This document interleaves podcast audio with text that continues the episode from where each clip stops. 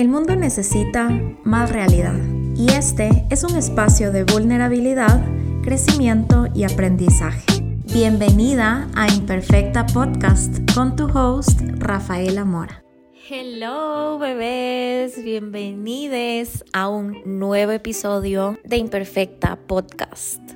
Tengo mil y un cosas que hacer el día de hoy, pero grabar este episodio era algo que Solo necesito hacerlo. Ayer me fui a ver Avatar. Este episodio no tiene nada que ver con Avatar, by the way. Solo está súper buena. No había visto Avatar 1, pero entendí todo.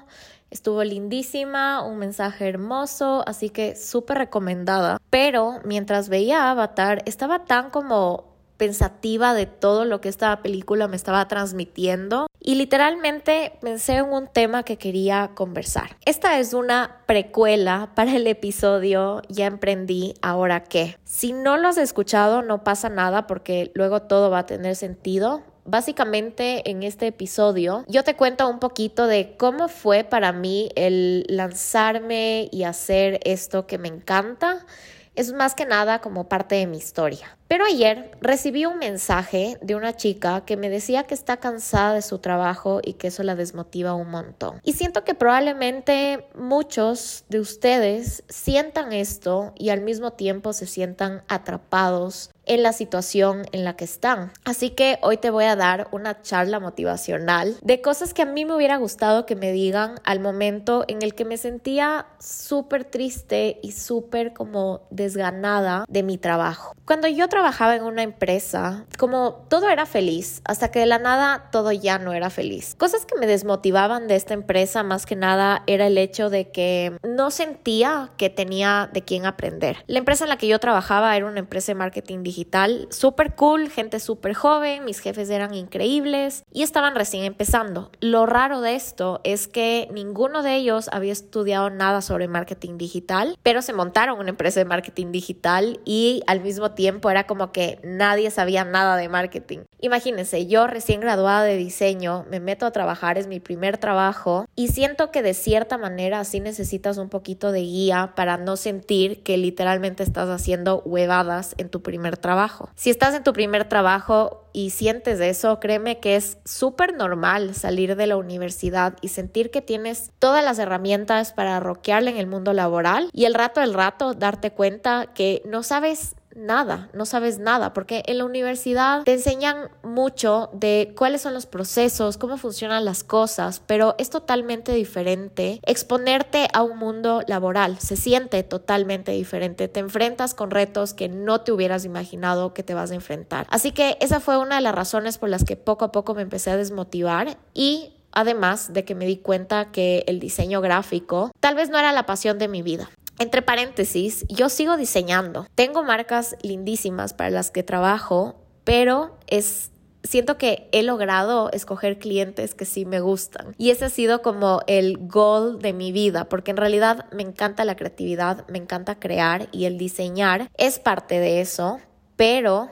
lo que no me gustaba a mí era el manejo de redes, eh, como no poder decirle que sí o decirle que no a un cliente, este tipo de cosas a mí me costaban un montón. Pero anyways, cuando yo empecé a desmotivarme de mi trabajo, o bueno, cuando en verdad ya estaba súper desmotivada de mi trabajo, para que tengas una idea, todos los domingos yo lloraba o me daba demasiada angustia de saber que el lunes tenía que ir a trabajar. Y este era un signo súper heavy de darme cuenta que creo que ya no tenía que estar ahí, solo que no me estaba dando cuenta que ya no debería estar ahí. Hasta que vi este post, no sé dónde, que era como una infografía, como un gráfico de los ciclos del trabajo. Creo que cada trabajo o en realidad cada situación en tu vida es cíclica y esto que hablaba de los ciclos del trabajo básicamente era como el amar tu trabajo, el acostumbrarte, el ya no querer estar ahí y llegar a un punto de breakdown en el que te sientes totalmente atrapado y no te gusta para nada lo que estás haciendo. Si llegas a ese paso, lo que te sugería este gráfico era como solo sal de este trabajo. Y sé que suena fácil decirlo,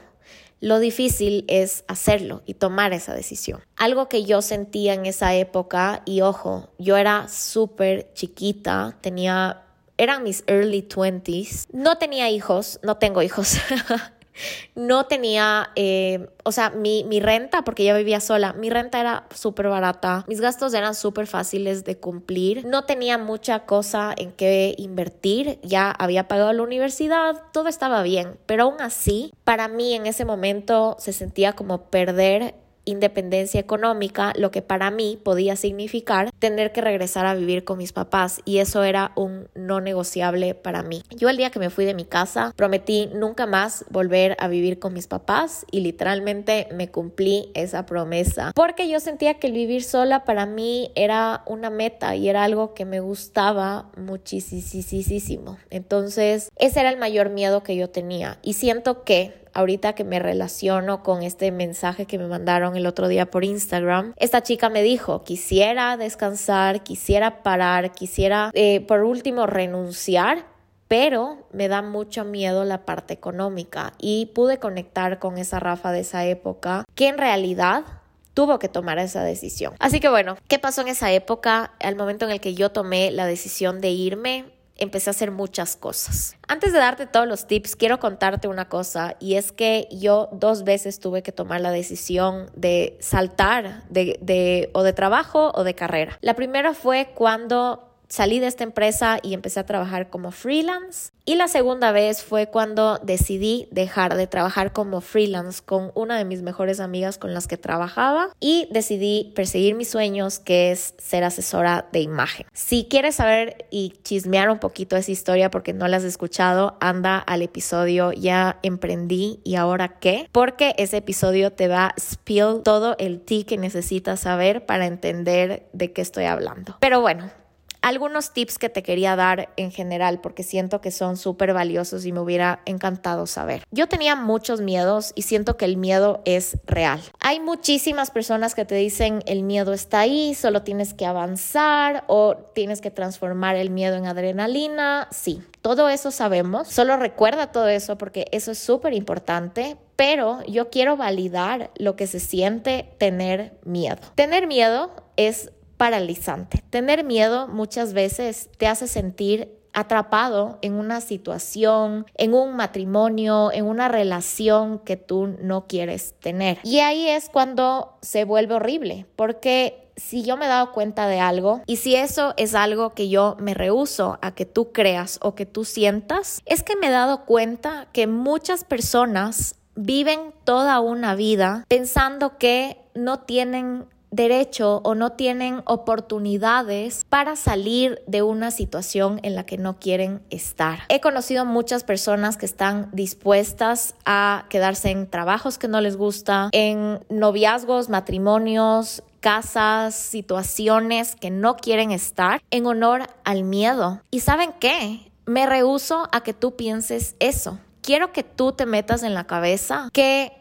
siempre va a haber algo que te pueda detener de hacer algo que tú quieras hacer, pero que esa no es una razón lo suficientemente válida para que tú seas miserable toda una vida o que tú seas miserable 5, 10, 15 años de tu vida y en un punto te des cuenta que perdiste un montón de tiempo haciendo eso que no te hacía feliz. Así que métete eso en la cabeza porque ese es el punto de partida de todo lo que te voy a decir hoy. Yo sí me sentía atrapada. Yo pensaba que, o sea, en mi cabeza para mí estos momentos en los que yo quería cambiar y sobre todo cuando dije me quiero cambiar de carrera, para mí se sintió como ya nada, ya nada. ¿Qué va a pasar? Voy a desilusionar a mi familia. Mi papá se va a poner histérico porque él me pagó una carrera y a la final quiero hacer otra cosa. Y habían mil y un cosas que yo pensaba y cosas que yo sentía que tenían que detenerme y al mismo tiempo siento que estos pensamientos simplemente tenía que abordarlos uno por uno y no volverme loca pensando en el problema como macro, sino atender cada uno de estos pedacitos que a mí me hacían sentir insegura. La primera vez que yo me, fui de un trabajo al otro, aquí yo tenía como, eran early 20s, acuérdense eso. ¿Qué hice? Para tomar esta decisión empecé a buscar oportunidades. En esta época yo quería seguir siendo diseñadora gráfica, lo que ahora quería era independencia o quería trabajar en otro lugar o simplemente quería ser independiente. ¿Y qué hice? Poner todas los recursos y todas las ideas sobre la mesa de cosas que podía hacer. Empecé a aplicar otros trabajos, empecé a acudir a headhunters, empecé a escribir a potenciales personas con las que podía trabajar y simplemente me dediqué a que toda mi energía esté enfocada en encontrarle solución a este problema. Una vez que encontré la solución, que básicamente era trabajar con una de mis em, mejores amigas, que en esa época no era mi amiga, una vez que tuve resuelto que quería hacer eso, simplemente me atrevía a pedirle a ella una reunión para conocernos y decirle lo que yo sentía. Y para mi buena suerte ella le gustó. Esto siento que se relaciona mucho al no tener miedo de pedir. Entonces, acuérdate, expon todas tus posibilidades sobre la mesa y no tengas miedo de pedir y no tengas miedo de recibir un no como respuesta. Si recibes un no como respuesta y es algo que realmente quieres, mira la forma en la que podría funcionar, porque creo que eso también es súper válido. Ahora, cuando ya tenía esta como otra ramita, por así decirlo, de donde me estaba agarrando, ahora solo tenía que soltarme de la rama número uno, pero sí me daba miedo porque era un leap of faith de decir, me va a ir bien trabajando con mi amiga y me va a ir lo suficientemente bien para cubrir con todos mis gastos y poder pagar mi arriendo, la luz, el internet, querer salir con mis amigas, etc. ¿Saben qué pasó en esta época? Se volvió súper cansado porque literalmente mi horario laboral era de 9 a 6 de la tarde llegaba a mi casa y trabajaba aproximadamente hasta las 12 de la noche. O sea, yo estaba haciendo dos shifts de algo que realmente quería hacer. Y como era algo que realmente quería hacer, yo sacaba energía de no sé dónde. Hasta que llegó un punto en el que me sentí lo suficientemente segura de soltarme de esa ramita número uno. Y me acuerdo que el momento en el que yo me solté de esa ramita, lo que más me, me asustaba era el decir qué voy a hacer con todo el tiempo libre que tenga. Y va a sonar raro, pero sí, tenía miedo de tener tiempo libre y tenía miedo de no tener cosas que hacer, porque nos enseñan a que uno tiene que trabajar, pero romperse la espalda para ganarse cada uno de los centavos que ganas. Y yo siento que ese no es el reto de la vida. El reto es aprender a trabajar lo que menos puedas y ganar lo que más puedas, porque eso quiere decir que la gente realmente está apreciando tu trabajo, tu tiempo, todos tus años de estudios, tu conocimiento, lo que sea. Y eso es algo que me costó un montón porque, por ejemplo, en diseño gráfico me decían muchísimo esto de que ¿por qué me vas a cobrar tanto si te demoras tan poco? Y en un punto de mi vida era como, sí, ¿no? O sea, me, me demoré media hora porque le cobraría tanto, entre comillas, que no era tanto. Y con el tiempo me di cuenta de que uno cobra por el know-how que tiene, por la esencia que uno tiene, porque tal vez mi ojo no lo hubiera tenido cualquier otra diseñadora a la que tú tuvieras ido a trabajar. Y por último, yo no cobro por tiempo que me dedico. Para que yo me dedique media hora a hacerte X cosa que tú quieras, quiere decir que yo pasé cuatro años en la universidad y me rifé trabajando dos años más en una agencia para lograr hacer esto. Y eso es algo que en un punto tuve que aprender. Y dentro de todo, siento que esa fue la etapa fácil, porque las cosas se pusieron realmente complicadas cuando decidí dejar de ser diseñadora gráfica todo mi tiempo y dedicarme a ser asesora de imagen. En esta época yo tenía, era el 2020, así que tenía unos 25 años, imagínense, fue, bueno, fue 2019, justo antes de la pandemia, pero esta época fue realmente difícil para mí porque un factor se sumó a la ecuación. Aparte de que igual tenía que cumplir con mis cuentas, con mi esposo nos compramos un departamento, nuestro primer depar, y sacamos un préstamo para pagar este departamento que lo seguimos pagando, pero en esa época se sentía imposible pensar que yo me merecía seguir mis sueños en honor a que yo tengo que tener estabilidad para pagar mi deuda.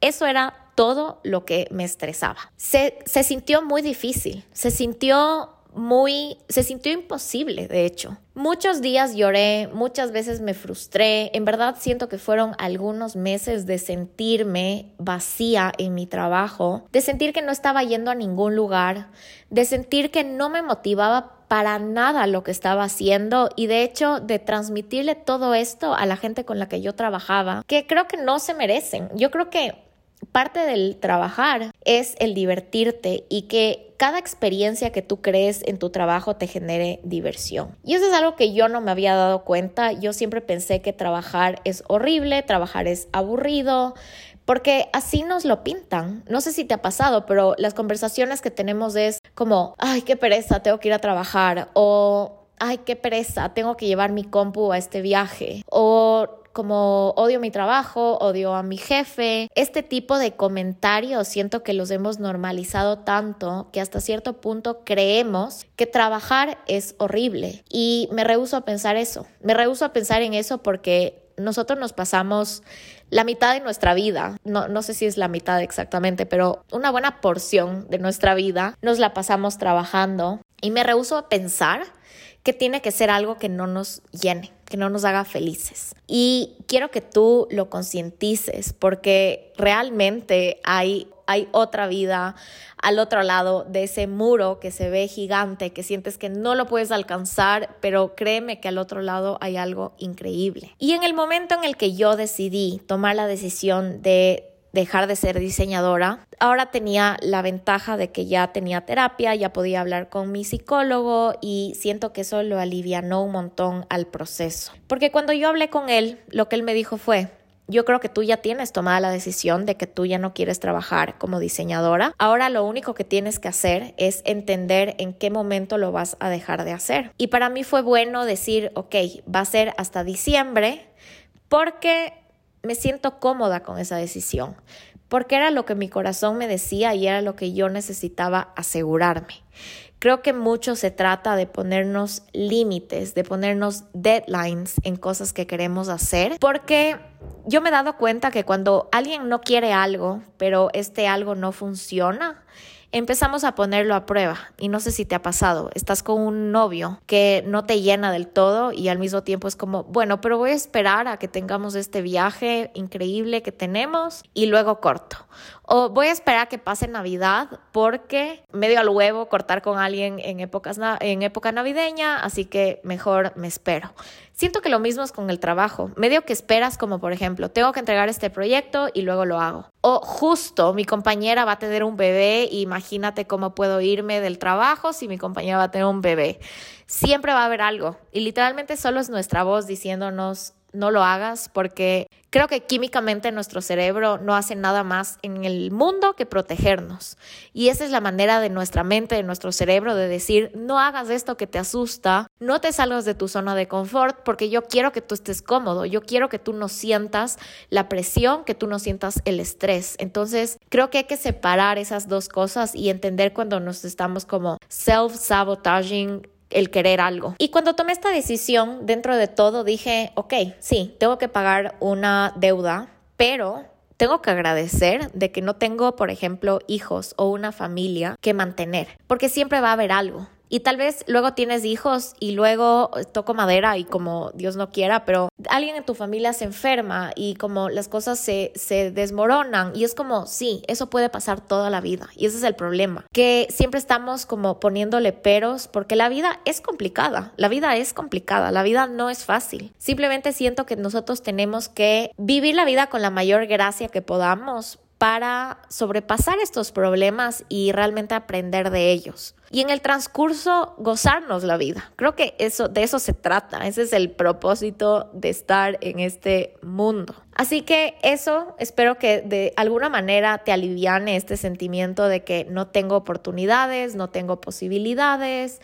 no puedo hacer nada porque tal tal y tal. Creo que lo mejor es reconocer y aquí me voy a la segunda parte de estos tips que te quería dar, es reconocer lo que sientes, validar todo eso que estás sintiendo o ponerlo en papel o decirlo en voz alta o simplemente reconocerte el hecho de que no la estás pasando bien y que quieres algo más. La sociedad en general nos enseña que el cambio es horrible que los cambios en general son como esta incertidumbre y que la incertidumbre no es buena y que lo inesperado o lo desconocido no está bien. pero yo siempre he pensado que los cambios son esas cosas que tenemos que hacer para alcanzar todas nuestras metas. Si tú estás dispuesta a cambiar, creo que ese es el paso número uno, de reconocer que quieres cambiar lo que sea que no te está haciendo feliz en tu vida. Y el paso número dos sería hacer una lista de todas las cosas que puedes hacer ahorita para o cambiarte de trabajo o cambiarte de carrera o definir qué es eso que tú quieres. Porque siento que a veces ni siquiera nos lo preguntamos y eso es algo que a mí me pasó. Yo sabía que no me gustaba, no, no me gustaba mi trabajo, pero al mismo tiempo no, me, no sabía qué me gustaba hacer.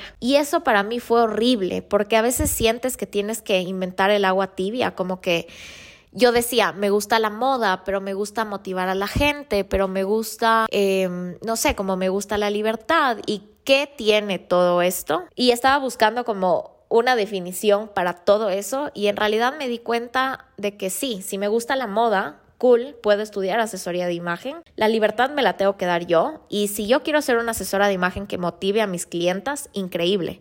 No va por default, pero siento que es la manera en la que yo quiero ser asesora de imagen. Así que no tratemos de como encasillarnos y meternos en una carrera ideal que tenga todo esto. Solo por último saber que tú puedes hacer muchas cosas al mismo tiempo porque los seres humanos estamos hechos para eso. Para que te guste cocinar, pero que al mismo tiempo te guste, no sé, como ser psicóloga. Para que te guste diseñar, pero que al mismo tiempo te guste motivar a la gente. Puedes hacerlo. No tienes que hacer una sola de esas cosas, tú puedes hacer absolutamente todo lo que tú quieras. Y si de aquí a 10 años te aburres de hacer eso, no pasa nada, porque siempre vas a poder hacer algo diferente. Hace poco me despedí de unas chicas en mi curso Styling Intuitivo y me despedí de ellas, fue la última sesión y todo. Y me acuerdo que les dije, chicas, em, cuenten conmigo para siempre como su asesora de imagen. Y luego mi cerebro me, me dio esta alerta de que no voy a decir para siempre o no digas para siempre, porque quién sabe que de aquí a cinco años ya no quiera ser asesora de imagen. Y fue chistoso porque pude haberlo dejado ahí y como todo bien, nadie se lo va a tomar como ah, para siempre, pero tuve que decirlo en voz alta y les dije, o oh, hasta que sea asesora de imagen, porque quién sabe de aquí a 10 años quiera ser chef o quiera como ser instructora de Zumba, que ese es uno de mis sueños súper random. Yo solo debería certificarme como Zumba instructor porque no es difícil y me encanta la zumba. No sé por qué es algo que me interesa. Siento que nunca sería como profesora de zumba, pero no sé, es de esos intereses que tengo. Pero anyways, trata de descifrar qué es eso que te gusta y qué es eso que te hace feliz. Siento que eso sería el segundo paso. Y si por alguna razón no tienes idea y realmente te sientes clueless en cuanto a qué quieres hacer, no te estreses porque también te traigo una solución o una herramienta para eso. Realmente que es horrible decir, ok, quiero cambiar, quiero algo, pero al mismo tiempo decir, no sé qué quiero hacer. Estas preguntas me las topé en un libro mucho tiempo después de que decidí ser asesora de imagen, porque créanme que me tomó muchísimo tiempo darme cuenta qué era lo que quería hacer si no era diseñadora de imagen y me parecieron demasiado buenas, porque si yo me hubiera dado cuenta que tenía la oportunidad de hacerle estas preguntas a cinco personas que realmente me conozcan, tal vez hubiera sacado cosas increíbles sin darme cuenta. Yo creo que parte del tener el trabajo de tus sueños es que sea algo en lo que tú eres tan buena o tan bueno que se te haga demasiado fácil y que al mismo tiempo pienses que por qué alguien pagaría o por qué alguien no supiera cómo hacerlo. ¿Qué es ese algo que te causa este feeling? A mí, por ejemplo, mis amigas me decían como, Rafa, ¿con qué zapatos te pones este pantalón? Y yo entre mí decía, ¿por qué alguien no supiera? Y no es por como pesada, no es por pesada, es porque realmente para mí siempre se hizo tan fácil esto que nunca lo vi como una fortaleza. Porque igual, nos enseñaron que las cosas tienen que ser realmente complicadas, que tenemos que estudiar cosas que no sabemos para como dar esta credibilidad a la gente. Y yo creo que no, yo creo que debería ser al revés. Yo creo que una buena manera de que una persona decida qué quiere hacer con su vida sea cual sea la etapa de la vida en la que esté, creo que es el cuestionarte qué son esas habilidades que para ti son innatas, que para ti es tan fácil que te divierte, porque siempre va a haber alguien que necesite ese algo que tú le puedes ofrecer. Y dejar de verlo como que, ay, es tan fácil que porque alguien me preguntaría, simplemente reconocer que es una fortaleza que tú tienes. Hace poco una amiga me escribió y me dijo, Rafa, tengo que contarte esta idea porque siento que podríamos hacer una alianza cool y me contó que la mamá de ella tiene como todo un sistema de cómo lavar la ropa para que la ropa no se dañe. Y mi amiga me decía, Rafa, tengo ropa desde hace 15 años que está perfecta, ropa blanca que está súper blanca y es porque mi mamá tiene un método súper bueno para lavar la ropa y sabe qué productos mezclar con qué para sacar manchas, para no maltratar la ropa, para suavizarla, para que todo. Y yo digo, wow, o sea, yo pagaría por eso, pero tal vez la mamá de mi amiga en un punto dijo, ¿por qué alguien pagaría si es algo que yo hago en mi casa? Y solo lo hago todo el tiempo, que tal vez para ella es súper cotidiano y hasta no lo veo el valor. Y ese algo es ese algo, repito, que tú tienes que encontrar en tu vida. Y para tener eso, te voy a decir cinco preguntas que tienes que hacerle a cinco personas de tu círculo de confianza. Si puedes hacerle a más, tal vez te ayudaría porque siento que cada persona tiene una diferente percepción de quién somos y trata de escoger, por ejemplo, mamá, hermanas, primas, eh, amigas, coworkers, porque siento que nosotros de cierta manera moldeamos nuestra personalidad dependiendo en qué área de nuestra vida estemos. O sea, no eres la misma con tu novio que en tu trabajo, ¿me explico? Entonces, trata de encontrar personas en diferentes áreas de tu vida que te puedan ayudar a responder. La pregunta número uno es, ¿cuáles crees que son las fortalezas de mi personalidad? ¿Qué es todo eso que la gente admira de ti? La pregunta número dos es, ¿cuáles crees que son mis habilidades comercializables? ¿A qué me refiero? Estas habilidades que son tan innatas para ti que podrías cobrar por ellas. Ahí es cuando alguien te va a ayudar a darte cuenta de cosas que tú no te habías dado cuenta. Y yo le hice esta, estas preguntas a una amiga mía ya tiempo después, o sea, siento que fue el año pasado o hace año y medio, no sé. Pero ella me dijo tu manejo del tiempo. Y eso es algo que hasta ahora no he hecho nada al respecto, pero debería hacerlo. Y es que yo siento que tengo una manera de optimizar mi tiempo y trabajar y tener muchos canales y crear contenido y tomarme el tiempo para descansar, y irme de date y salir con mis amigos, como que siento que siempre puedo agregar una cosa más a mi plato, por así decirlo. Y esa es una fortaleza que tengo, pero al mismo tiempo no he hecho nada con eso, así que shame on me, pronto lo haré prometo hacerlo. La pregunta número tres es, ¿en qué tipo de ambiente me ves trabajando? Creo que esto es algo demasiado importante y esto es algo que nunca nos lo preguntamos al momento de escoger nuestra carrera. Yo cuando decidí ser diseñadora gráfica, nunca me puse a pensar ¿Cómo es el trabajo de un diseñador gráfico? Para mí un diseñador gráfico, ¿qué hacía? Diseñar, crear, hacer logotipos, hacer imagen, hacer branding, etc. Pero nunca me puse a pensar en un factor del diseño gráfico y es que los diseñadores gráficos se pasan ocho horas al día frente a una computadora y miento, más de ocho si hace falta y son personas que no tienen acceso a la creatividad. ¿Cómo pretendemos tener creatividad si pasamos ocho horas del día frente a una computadora? Yo creo que la creatividad llega en los momentos en los que estás relajado, en los que te estás divirtiendo, puede venir en un viaje o cuando te estés bañando o cuando estés, por último, viendo una puesta de sol o leyendo un libro, lo que sea. Yo nunca me puse a pensar en esas cosas. Y otra cosa que me di cuenta que no me gustaba de mi trabajo como diseñadora gráfica era que mi jefe en esa época venía y me decía, Rafa, les voy a poner un ejemplo random. Hoy me reuní con Majo. Majo quiere un logotipo para su empresa de accesorios y quiere que sea dorado con letras negras. Y yo entre mí era como que, fuck, necesito ver a Majo. Necesito hablar con Majo, necesito saber cómo habla, necesito saber qué estaba puesta, necesito saber cómo es su voz, porque yo soy una persona muy observadora y para mí siempre se ha hecho fácil diseñar en base a cómo son las personas, porque para mí así era la manera de crear, ese era mi proceso creativo. Y yo nunca tuve eso como diseñadora en el momento en el que yo trabajaba en esta empresa. Entonces, si yo me hubiera hecho esta pregunta de en qué tipo de ambiente me ves trabajando, probablemente alguien me hubiera dicho, tienes que estar como en constante movimiento, necesitas cambiar un poquito de aires, porque yo soy así. Para que tengas una idea, yo no tengo una rutina establecida de trabajo todas mis semanas, todos mis días se sienten totalmente diferentes porque me fascina variar mi vida. Si conoces algo de Human Design, yo soy generator, generator y los generadores son personas que les encanta como cambiar yo amo cambiar. O sea, tengo mi oficina, pero ahorita estoy trabajando en el comedor y a veces me aburro y voy a trabajar al cuarto. Y a veces me aburro y voy a trabajar una cafetería porque yo no soporto tener que levantarme todos los días a las 7 de la mañana para estar en mi trabajo a las 9 y almorzar en una hora que tengo y luego volver a mi casa. Detestaría que mi vida se vea así. Y nunca nos hemos hecho esta pregunta, nunca.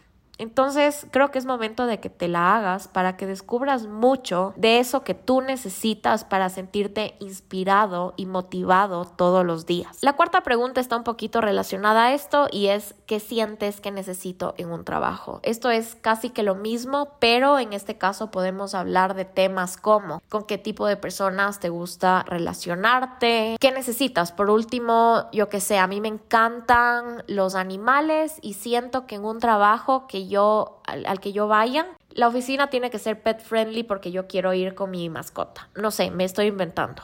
O amo el café, entonces tengo que ir a una empresa que en verdad se tome en serio la cultura del café. Tipo, odiaría tener una cafetera o en el peor de los casos, o sea, sería mi pesadilla tener café soluble y agua caliente. Eso para mí sería como un turn off en mi trabajo. Y son tonteras que no nos ponemos a pensar que igual siento que te pueden ayudar a descubrir, por último, cómo haces mejor tu vida laboral, para saber qué es lo que necesitas. Si ahorita tú te sientes en una increíble posición laboral y llegaste hasta acá, gracias por escucharme, porque tal vez no te interesó tanto, pero dentro de todo, hazte esta pregunta porque siento que siempre podemos mejorar las condiciones en las que trabajamos. Y last but not least, la quinta pregunta es, ¿qué ves en mí que probablemente no lo esté viendo? Esta pregunta a mí me encanta y cuando yo pienso en esto, pienso en voy a hacer una referencia a la cultura de la, del cine y las series. No sé si se han visto Lupin en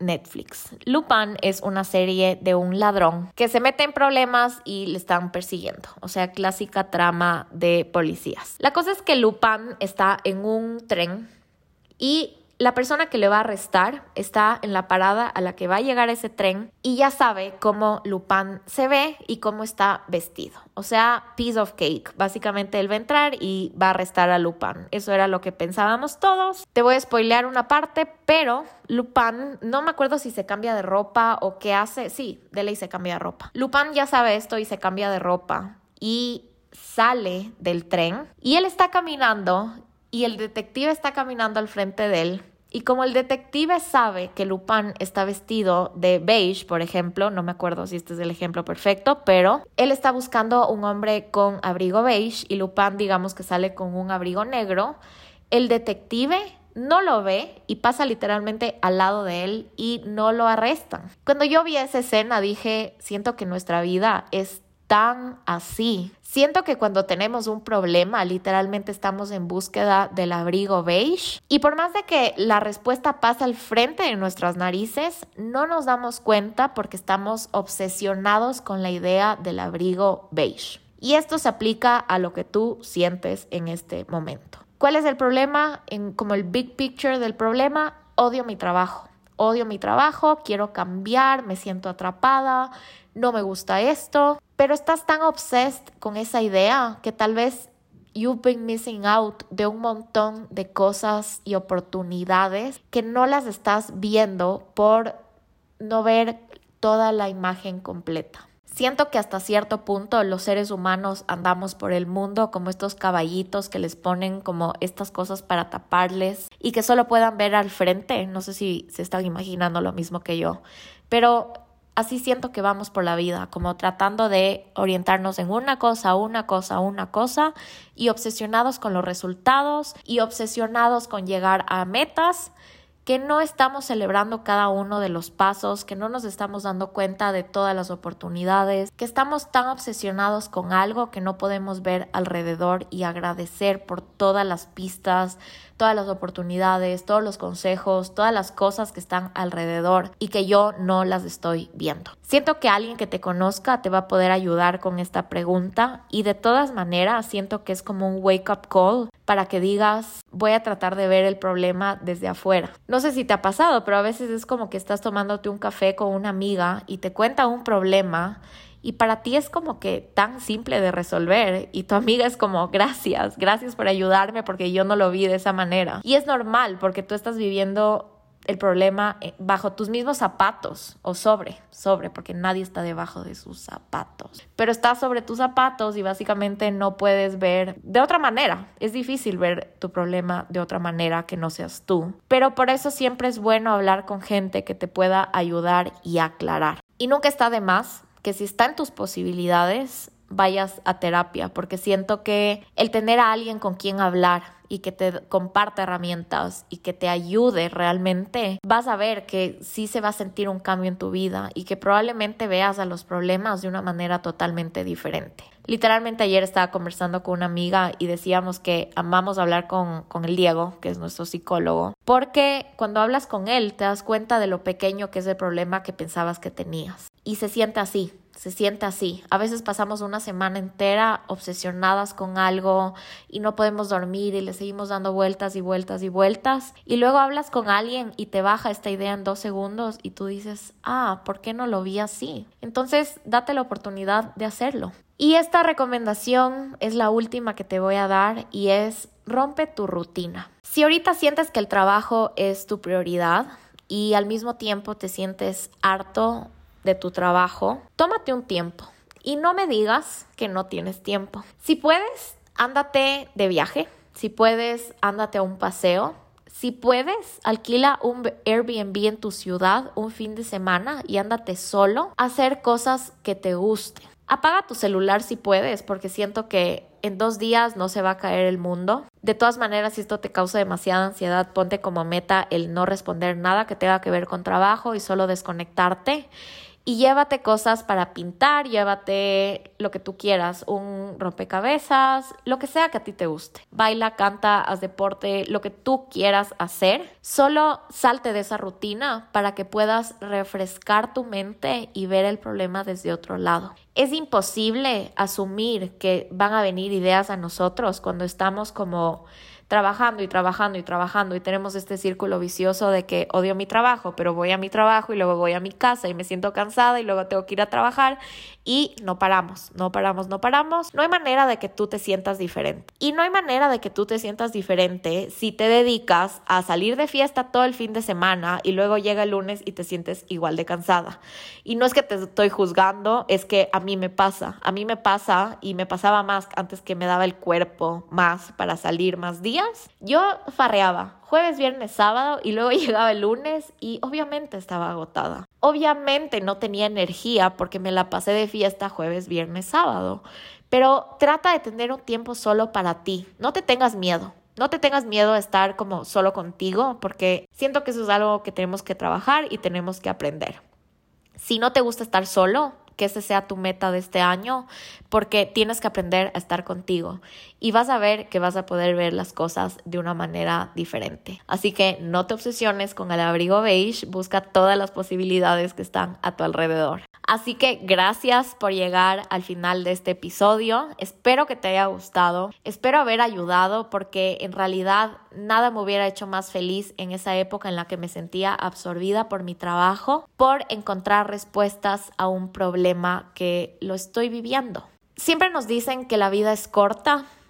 Y sí, la vida es corta y nunca sabemos cuándo nos vamos a ir de este planeta o de este universo, no sé. Pero si algo te quiero decir es que no tengas el pensamiento de que porque la vida es corta tienes que aguantar cosas que no te hagan feliz. Piensa que la vida es larga y que no tienes por qué vivir 5, 10, 15 años en una situación en la que no quieres estar. Es demasiado tiempo.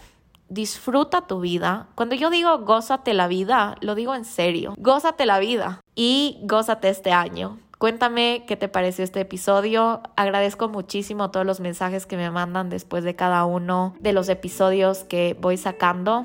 Me motivan, me siento abrazada, me siento súper especial y quiero decirte que te quiero mucho. Gracias por estar aquí y ya nos vemos la siguiente semana.